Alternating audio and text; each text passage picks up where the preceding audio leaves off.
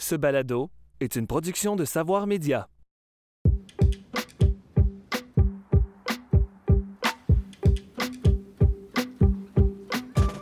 Laïcité, c'est le mot qui nous divise le plus au Québec depuis deux décennies. Mais de quoi parle-t-on lorsqu'il est question de laïcité? En existe-t-il un seul modèle dans le monde ou plusieurs? Pourquoi les Québécois se déchirent autant sur cette question, au point d'en faire l'une des plus importantes controverses jusqu'à ce jour au 21e siècle? Enfin, comment expliquer que les Québécoises et les Québécois se soient remis à parler de religion et de patrimoine alors que personne ne l'aurait cru 20 ans plus tôt? Pour aborder toutes ces questions et plus encore, Horizon Politique a réuni deux chercheurs qui se spécialisent sur ces enjeux. David Coussens, professeur au département de droit de l'Université Sherbrooke, et Stéphanie Tremblay, professeur au département des sciences de religion de l'UQAM. Ils sont tous les deux membres du CRITAC, le Centre de recherche interdisciplinaire sur la diversité et la démocratie.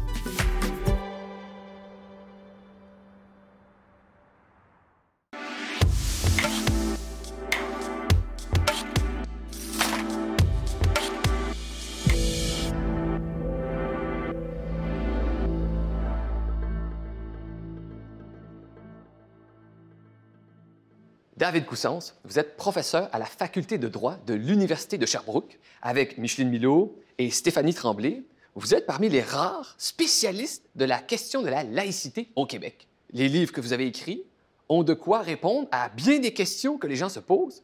Par exemple, les catholiques québécois et la laïcité, un de vos derniers livres, Les nouveaux vocabulaires de la laïcité, sans oublier votre thèse de doctorat, L'épreuve de la neutralité, la laïcité française entre droit discours. Vous savez, et vous le savez très bien, le mot laïcité a toutes les caractéristiques d'un mot parapluie. Quand on parle de laïcité, on peut parler de diversité, de religion, de patrimoine, de minorité, etc. Et je vous pose la question, au fond, quand on parle de laïcité, on parle de quoi au juste? Vous avez raison, aujourd'hui, le, mot laïcité, c'est un mot euh, fourre-tout et qui recouvre euh, beaucoup euh, d'idées. Euh, on parle de euh, religion, on parle de foulard, on parle d'intégration, on parle même d'immigration, de séparation des églises et de l'État. On parle de valeurs communes. Donc il y a énormément d'idées, énormément de, valeurs et donc énormément de sources de, controverses et de conflits. Et on le voit notamment dans les débats qui portent sur la laïcité. Euh, ce sont des débats qui vont régulièrement avoir tendance à polariser. Alors en 1949, donc il y a déjà plus de 70 ans, il y avait un, un grand juriste français qui s'appelait le, doyen Rivero et qui disait la laïcité, ce mot qui sent la poudre, la poudre à canon. Et donc qui évoquait déjà ce potentiel euh, conflictuel qu'avait le mot, euh, le mot laïcité. Alors pourquoi? Parce que finalement, le mot laïcité, c'est un mot qui est assez euh, évanescent, éthéré. il n'a pas de contenu propre. Il n'a jamais été défini en droit. Et il n'a jamais été défini en droit même dans les euh, quelques euh, États qui ont proclamé la laïcité au fondement de leur ordre constitutionnel.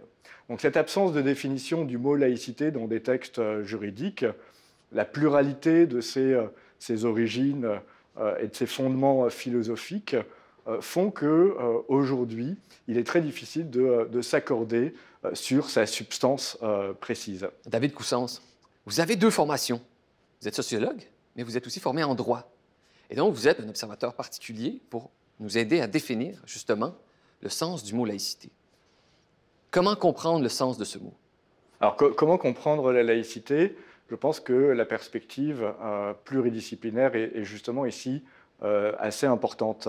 Et précisément, depuis le début des années 90 en particulier, on a eu énormément de travaux de politologues, d'historiens, de sociologues, de juristes qui, dans euh, chacun de leurs contextes nationaux. Euh, on pense au Mexique, on pense à la France, on pense à la Belgique, on pense au Québec, euh, bien évidemment, ont tenté de comprendre comment l'État régulait le religieux, ses rapports aux religieux. Euh, et l'ensemble de ces travaux commis dans des contextes nationaux diversifiés ont permis de retracer des principes au fondement de la laïcité, au fondement de la gouvernance laïque de chacun de ces États. Qu'est-ce qu'on en comprend euh, aujourd'hui? La laïcité, c'est un aménagement juridique et politique. C'est un principe qui renvoie à l'État, qui va progressivement se séparer des églises, dissocier la norme civile des normativités religieuses et acquérir en autonomie au regard du religieux. Parallèlement, cet État qui acquiert en autonomie à l'égard du religieux garantit progressivement les droits fondamentaux et la liberté de conscience et de religion en particulier. Mais il le fait de façon neutre, c'est-à-dire quelles que soient les convictions de conscience qui sont portées par les citoyens. L'ensemble de ces travaux, qui ont été commis à nouveau dans de nombreux contextes euh, nationaux, nous permettent donc de retracer des principes inhérents au fondement de la laïcité, c'est-à-dire la séparation des églises et de l'État, la neutralité de l'État à l'égard des différentes conceptions de la vie bonne, la liberté de conscience et de religion, et euh, l'égalité entre les citoyens. Et pour comprendre comment cet État met en œuvre sa laïcité, comment il exerce son obligation de laïcité, il faut observer comment ces quatre principes sont présents précisément dans la gouvernance. Vous enseignez la laïcité, c'est un spécialiste du droit. Vous avez beaucoup écrit justement sur les aménagements politiques de la religion. Et il y a plusieurs gens qui sont confus lorsqu'on compare les régimes politiques entre eux. Vous savez, il y a des États qu'on croit être laïcs qui ne le sont pas. Et inversement, il y a deux mots sur lesquels il faut s'adapter. Vous avez parlé de laïcité, mais il y a un autre mot qui est proche de celui-là. C'est le mot sécularité. Et c'est possible d'être confus.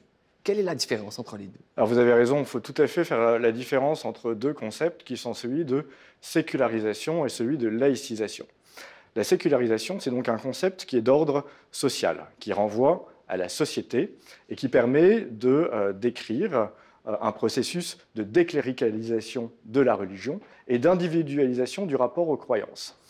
Deux éléments qui ont euh, des effets sur le poids et la dimension normative, la capacité normative qu'a la religion pour ordonnancer, guider nos comportements dans la vie en société. Très rapidement, un processus très rapide de sécularisation de la société que l'on a pu observer au Québec, c'est celui euh, qui a consisté en l'effondrement de euh, l'Église catholique au cours de la Révolution tranquille. La sécularisation renvoie à la perte de capacité des religions de normer et de guider la vie des gens dans leur vie personnelle individuelle. C'est un phénomène qui est purement sociétal. La laïcisation renvoie à l'État et à ses institutions et à leur dissociation progressive, leur autonomisation de la sphère du religieux et à euh, leur garantie de plus en plus profonde des droits fondamentaux de la personne. David Coussens, vous liez la laïcité aux droits individuels, à l'autonomie du pouvoir par rapport au pouvoir religieux. Est-ce que, au fond, tous les régimes démocratiques sont en bonne partie laïques? Alors, les, démocraties libérales connaissent toutes, à certains degrés, euh, des régimes euh, de, de, laïcité. les démocraties libérales ont toutes été confrontées au même défi, euh, qui a euh, été précisément de celui de s'émanciper de la sphère du religieux, euh, cela afin de mieux garantir les droits fondamentaux de, la personne. Aujourd'hui, il n'y a donc pas de démocratie libérale qui ne soit pas laïque, même si ces laïcités ne sont pas toutes les mêmes, peuvent être euh, portés par des valeurs euh, différentes euh, et ne prennent pas corps de la même façon selon les enjeux du moment et les controverses présentes éventuellement dans la société. David Coussens, merci pour ces premières définitions. On continue la discussion sur la laïcité dans quelques instants.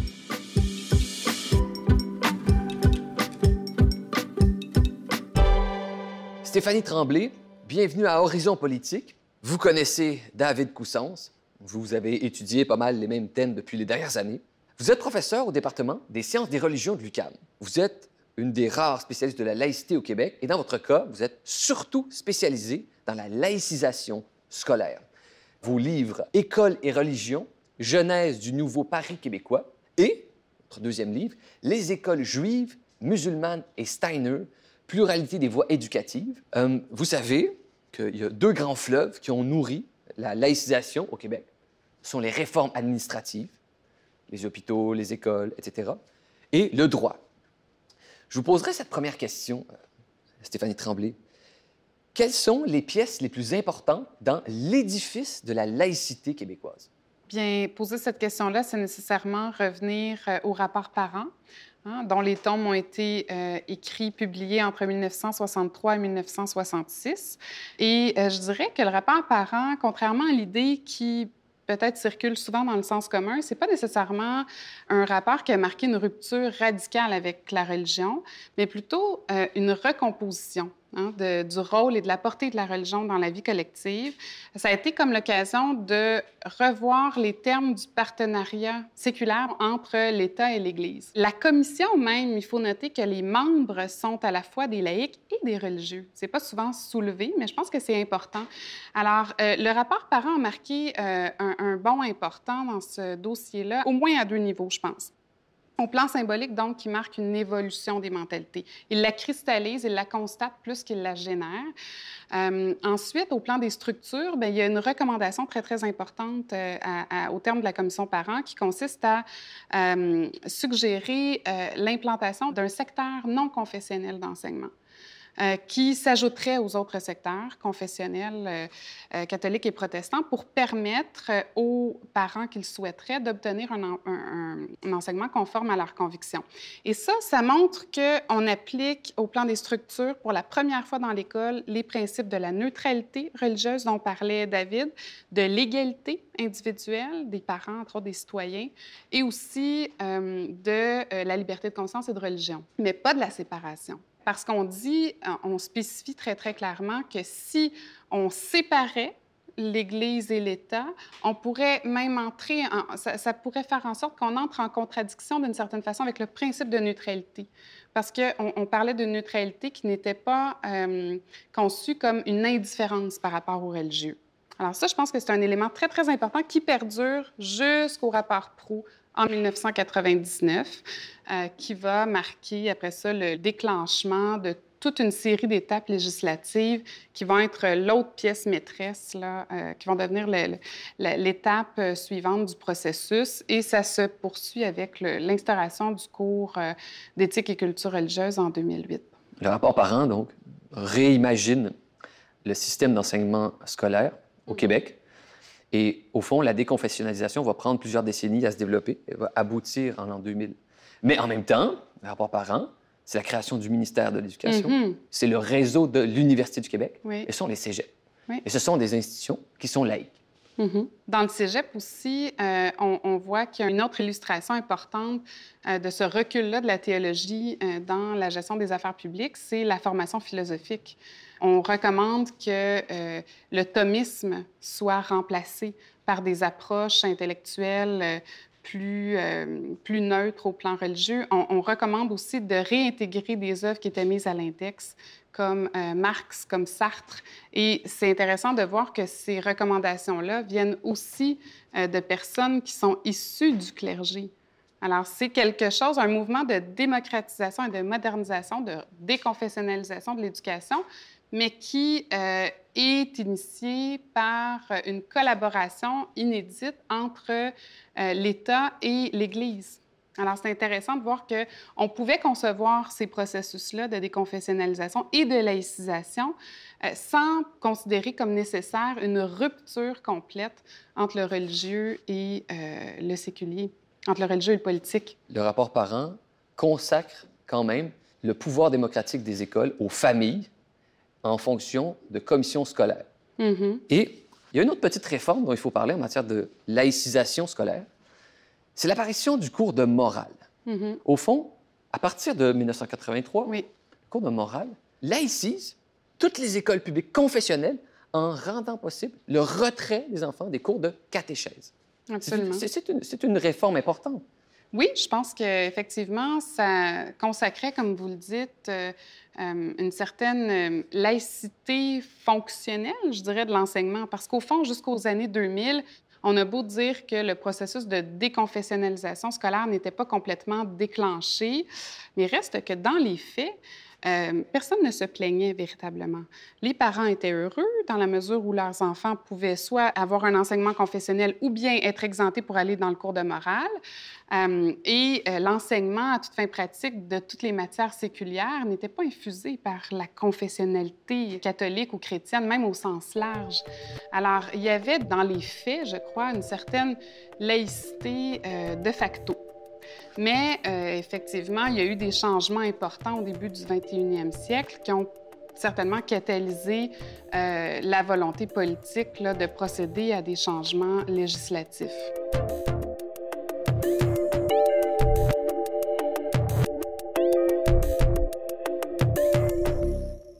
On a pas mal parlé du processus de laïcisation du système scolaire. Le rapport parent est la pièce maîtresse de tout ce processus, mais la laïcisation va au-delà du système scolaire.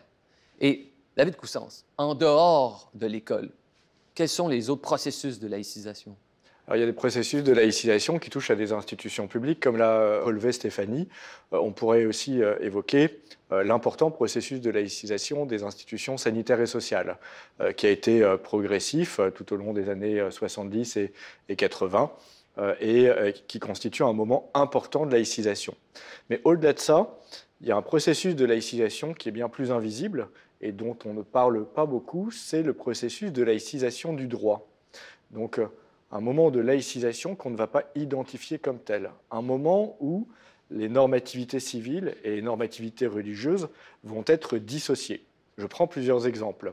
La décriminalisation de l'avortement est un moment de dissociation des normativités religieuses et civiles.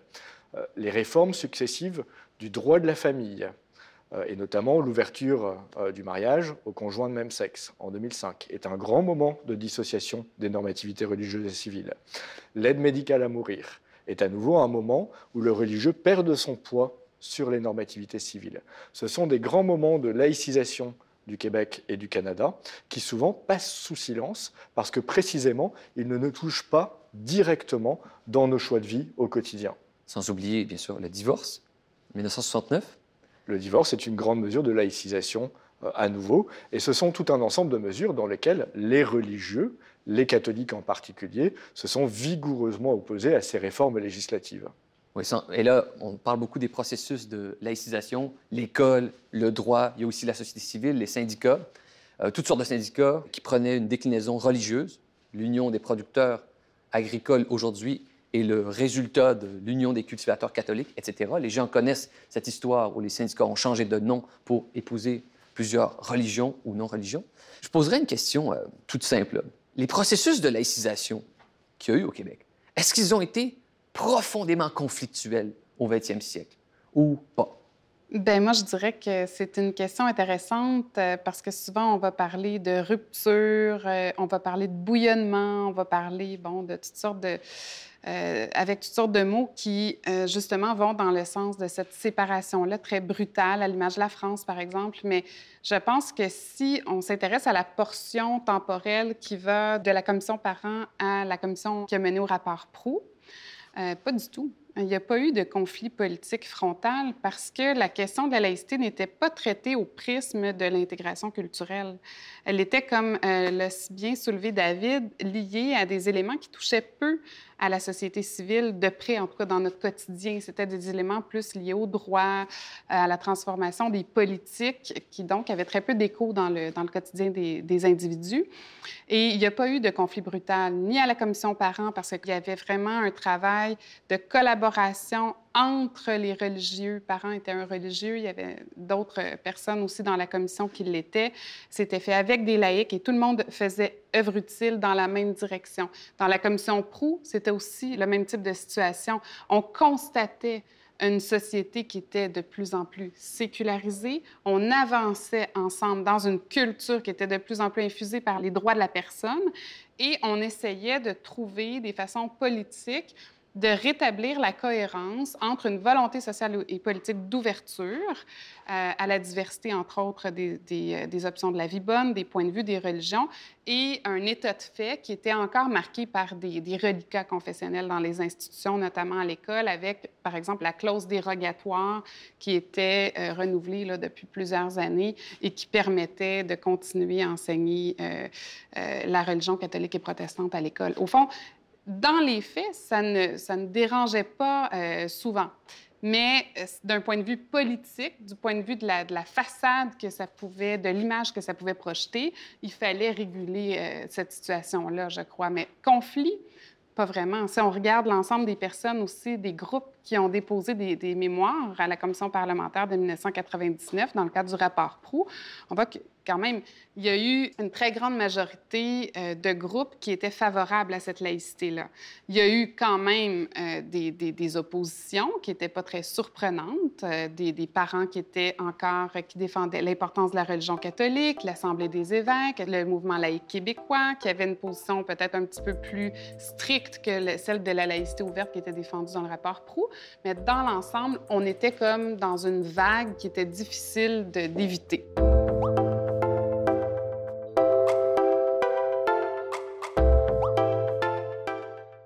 Si la laïcisation n'a pas été trop conflictuelle au Québec, comment expliquer que le sujet de la laïcité soit devenu la plus grande controverse à ce jour au Québec? Alors, c'est assez intéressant parce qu'on euh, se retrouve face euh, à euh, une situation qui est absolument paradoxale.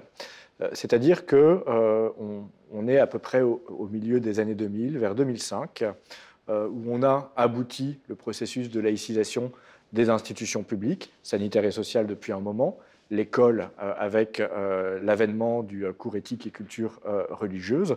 Et par ailleurs, on vient de laïciser une institution civile qui était importante pour de nombreux Québécois et Canadiens, le mariage, avec, comme je l'ai dit, l'ouverture du mariage aux conjoints de même sexe. En 2005, jamais l'État n'a été aussi laïque. Et en 2006, on va avoir une décision de la Cour suprême du Canada qui va valider un accommodement raisonnable consenti à un jeune sikh et qui lui autorise le port du kirpan sous réserve qu'il respecte de nombreuses conditions dans son école. Et cette décision va semer une controverse très importante, et une controverse au terme de laquelle on a l'impression qu'on n'a jamais été aussi laïque. Donc finalement, le paradoxe de cette laïcité québécoise, c'est qu'elle a été invisible elle a été souterraine. On s'en est pas aperçu. Et la visibilité d'éléments du religieux qui ne sont pas normalisés dans notre culture de la majorité, ici c'est un kirpansik, mais ça peut être aussi un foulard islamique, eh bien, nous renvoie l'idée que cette laïcité, elle serait factice, inaboutie, inachevée. Ou alors que si on a des éléments de laïcité, ils seraient somme toute très fragiles face à une réapparition du religieux. Et au fond, pourquoi, au 21e siècle, quand on parle de laïcité, on parle essentiellement et presque exclusivement des symboles David a prononcé un mot, je pense, qui résume une bonne partie de la réponse à cette question-là, euh, qui pose en même temps toutes sortes de nouvelles questions. C'est le mot majorité. C'est qu'à partir du moment où on, a, je pense, été confronté à un pluralisme inédit, issu de l'immigration, entre autres, mais pas seulement, une religion euh, qui est vécue différemment euh, que celle du profil majoritaire, qui se décline surtout dans une sorte de christianisme sécularisé euh, qui est implicite, mais qui fait partie de la culture. Alors, on se retrouve face à euh, toutes sortes de nouvelles questions. On doit réfléchir à des modalités d'intégration culturelle des nouveaux venus. Et puis, on, se retrouve... Euh, à réfléchir dans un autre type de cadrage. Les politiques d'intégration vont mettre l'accent sur les individus, sur la culture des droits de la personne, sur le juridique. Euh, c'est une laïcité droit et c'est la citoyenneté, le mot d'ordre. Alors que là, dans les années 2005, 2006, 2007, il y a une sorte d'évolution vers euh, un retour aux communautés. On va parler en termes de majorité, de minorité. Ça devient le nouveau cadrage, le nouveau narratif dominant. Et euh, je pense que c'est fortement lié à euh, ce type d'enjeu-là. Et que là, la laïcité devient un nouvel outil pour repenser non plus seulement la citoyenneté d'un point de vue juridique, mais bien euh, l'intégration culturelle, en particulier d'un religieux plus visible et désarçonnant pour la majorité, à qui ça renvoie à des souvenirs aussi d'avant les années 60, de la grande noirceur euh, et des abus du clergé.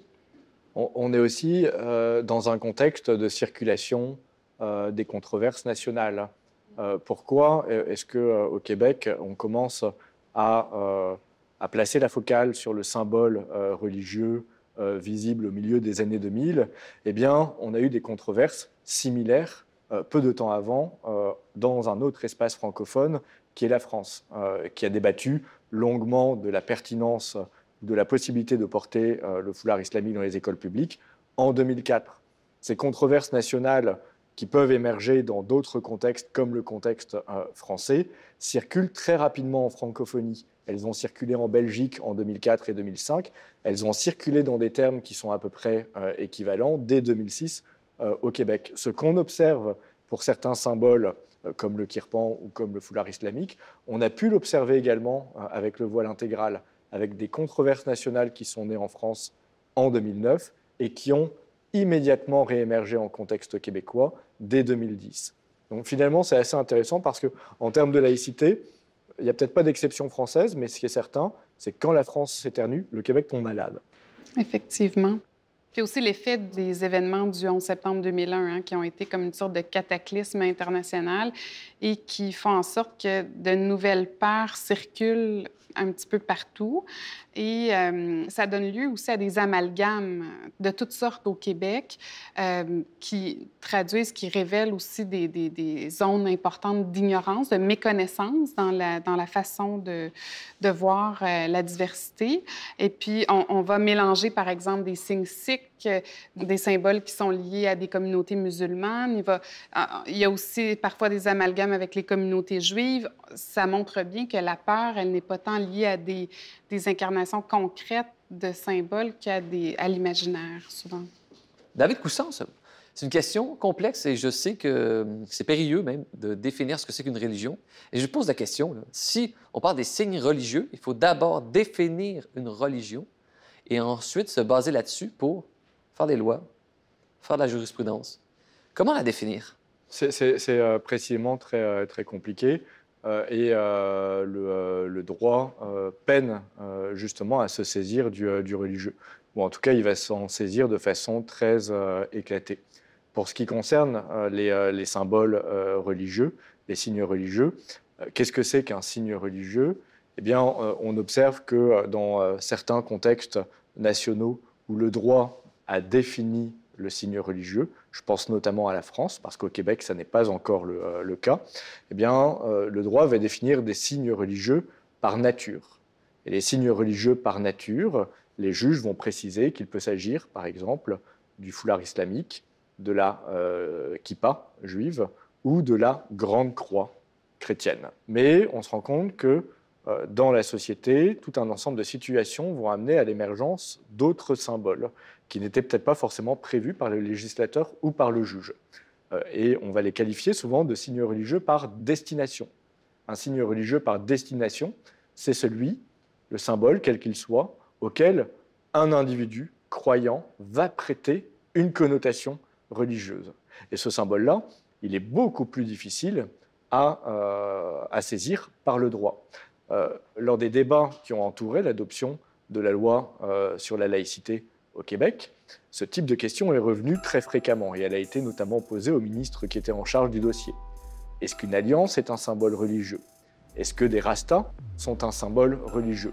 Tout un ensemble de questions auxquelles le ministre n'avait d'ailleurs pas su répondre et auxquelles il va être très difficile aujourd'hui au droit de répondre.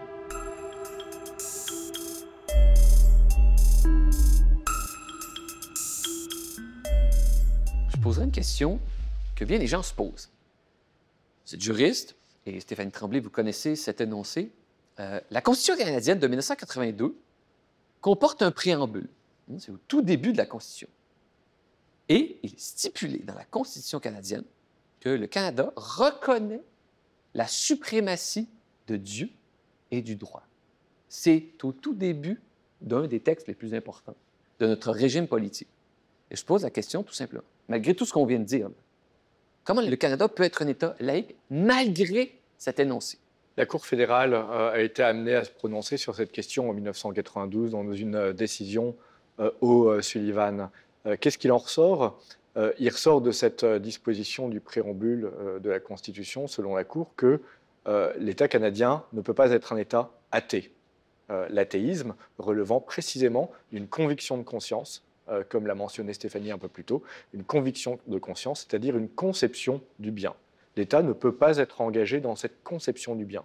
Par contre, le préambule de la Constitution n'empêche pas l'État d'être laïque, c'est-à-dire de n'endosser aucune conception de la vie bonne, religieuse de la vie bonne particulière. Quand vous dites que le Canada ne peut pas être un État athée, c'est athéisme forcé pour la population. C'est ce que vous voulez dire? Moi, je dirais que oui, c'est de cette façon-là que je le comprends. Puis c'est aussi, une, je pense, une peur qui taraude ou en tout cas qui occupe euh, les commissaires dans le cadre du rapport parent qui sortent de la Deuxième Guerre mondiale aussi et puis qui veulent à tout prix éviter que l'État endosse une vision du bien, qu'il se permette d'édicter quoi que ce soit en matière de vérité religieuse ou euh, de conscience, parce qu'on ne veut pas euh, se trouver euh, dans un régime communiste qui imposerait une vision du bien aux citoyens. Vous connaissez peut-être l'histoire de ce préambule à la Constitution. Hein. Il a été placé là à la suite de pressions lors de la réforme constitutionnelle de 1982. Il y a eu des pressions pour qu'on affirme l'identité du Canada en opposition à celle de l'URSS. L'URSS est un pays officiellement athée et obligatoirement athée. Et donc, les groupes religieux canadiens ont insisté justement pour que ça soit inscrit là, euh, dans un contexte de concurrence internationale entre l'identité des régimes. Je vous pose une autre question qui est liée au sujet de notre régime politique. La reine Élisabeth II est non seulement la reine du Royaume-Uni, mais elle est la reine de 12 autres pays, dont l'Australie, la Nouvelle-Zélande et le Canada.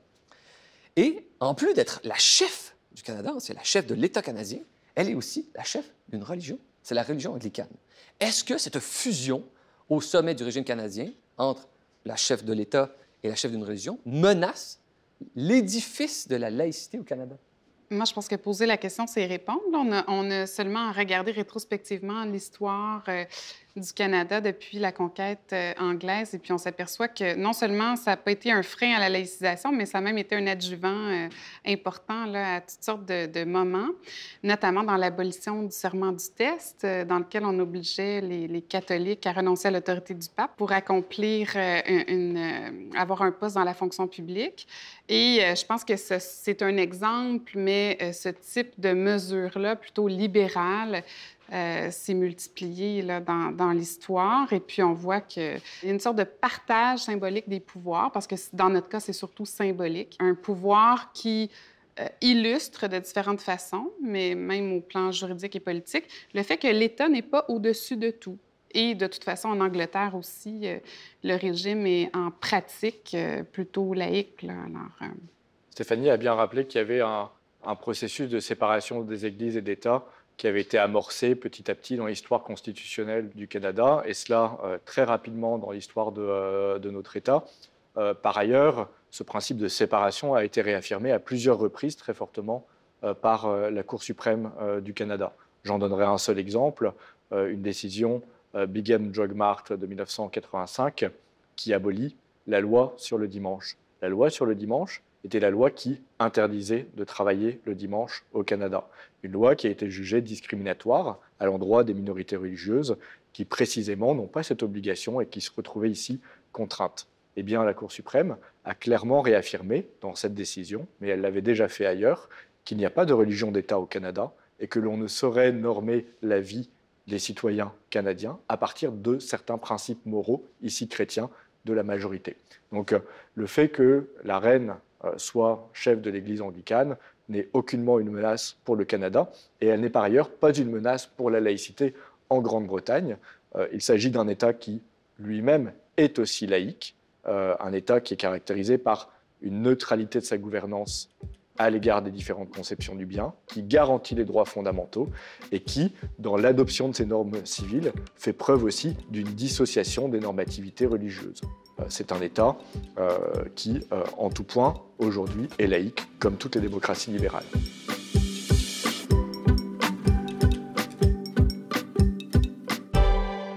Stéphanie Tremblay, David Coussens, à la fin de chaque épisode, à Horizon Politique, on se penche sur un ou plusieurs documents qui permettent de prolonger la discussion qu'on a eue jusqu'à maintenant et de parler de quelque chose de plus matériel. Hein, vous savez que la loi 21 est une loi euh, importante dans l'histoire des débats sur la laïcité au Québec. Je poserai euh, une question toute simple.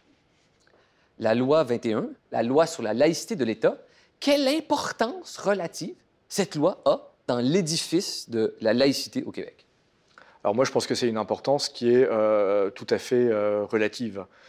c'est une loi qui s'appelle la loi sur la laïcité au Québec, mais en rien, ce n'est une loi qui fait la laïcité au Québec. le Québec était déjà laïque à tous égards. cela avait d'ailleurs été rappelé par les travaux de la commission Bouchard-Taylor en contexte québécois plus de dix ans avant son adoption. donc, pour ce qui concerne l'architecture de la laïcité, ça ne change rien. C'est une loi particulière qui ne vise qu'une chose, la réglementation du port de certains symboles religieux dans certains, euh, certaines professions de la fonction publique euh, québécoise. L'idée des interdictions des signes religieux, ça apparaît quand dans l'histoire au Québec? Quand est-ce qu'on s'est mis à en parler pour la première fois? Est-ce qu'on en parlait beaucoup durant les années 60? Non, pas du tout. Hein. C'est vraiment quelque chose de relativement récent, je pense, qui est lié euh, à l'arrivée d'un pluralisme religieux de plus en plus visible et qui remonte certainement à l'après 2001 parce qu'il euh, il doit aussi être mis en lien avec les peurs qui résonnent de plus en plus après euh, cet événement-là donc de New York. Et euh, c'est la période vraiment d'ébullition de 2005, 2006, 2007 et qui culmine euh, à court terme avec la commission Bouchard-Taylor. Et euh, donc, en ce sens, je pense que la question des signes religieux qui, est, qui aboutit dans le document de la loi 21, c'est en continuité avec cette courte période-là, mais certainement en rupture avec l'opération invisible mais bien réelle de laïcisation qui euh, sédimente dans la société québécoise depuis fort longtemps et surtout depuis euh, la commission parents, qui se fait dans une perspective vraiment de, de maximiser euh, l'expression de la diversité des conceptions de la vie bonne. Vous savez, la, laïcité, c'est comme un iceberg. Et la question du port de symboles religieux, c'est la face émergée de l'iceberg. ce, qui, ce qui est très dommage avec la loi qui a été euh, adoptée, c'est qu'elle ne met la focale que sur la phase émergée de l'iceberg. Ce qui fait qu'aujourd'hui, au Québec, pour de nombreux citoyens, la laïcité, c'est la question du port de symboles religieux. Alors qu'en réalité, ça n'est pas ça, c'est bien plus complexe, c'est bien plus diversifié euh, euh, que la simple réglementation de ces symboles. Vous avez bien dit au tout début la neutralité est une pièce indispensable de la laïcité. En interdisant les signes religieux, est-ce que on respecte l'esprit de la laïcité? Intéressant de poser cette question-là parce que ça nous ramène peut-être aux différentes conceptions qu'on peut développer de cette neutralité-là de l'État. Parce que dans le rapport parent, on mettait en garde de façon très, très marquée sur euh, la conception de la neutralité. On dit la neutralité de l'État, c'est une neutralité qui ne s'appelait pas comme ça, mais c'est, je crois, ce qui était euh, signifier, c'est une neutralité bienveillante à l'égard du religieux. Ça veut dire une neutralité qui ne doit ni favoriser ni défavoriser une religion, mais ce n'est pas non plus une neutralité qui doit viser une indifférence par rapport aux religieux. Euh, c'est-à-dire que l'État ne doit en aucun cas, selon le rapport parent, et je pense que c'est tout à fait actuel, se substituer à une source de vérité, euh, à une conception de la vie bonne. Et aujourd'hui, euh, je pense qu'avec le type de laïcité qu'on retrouve dans la loi 21, qui est notamment l'objet de différentes controverses là, en cours actuellement, c'est ce caractère substantif-là qui est au cœur de plusieurs polémiques. Euh, parce que on peut se questionner sur l'effet de cette neutralité-là sur certaines catégories d'individus qui peuvent être visés différemment euh, par euh, cette, euh, cette loi-là en apparence neutre. David, le mot de la fin?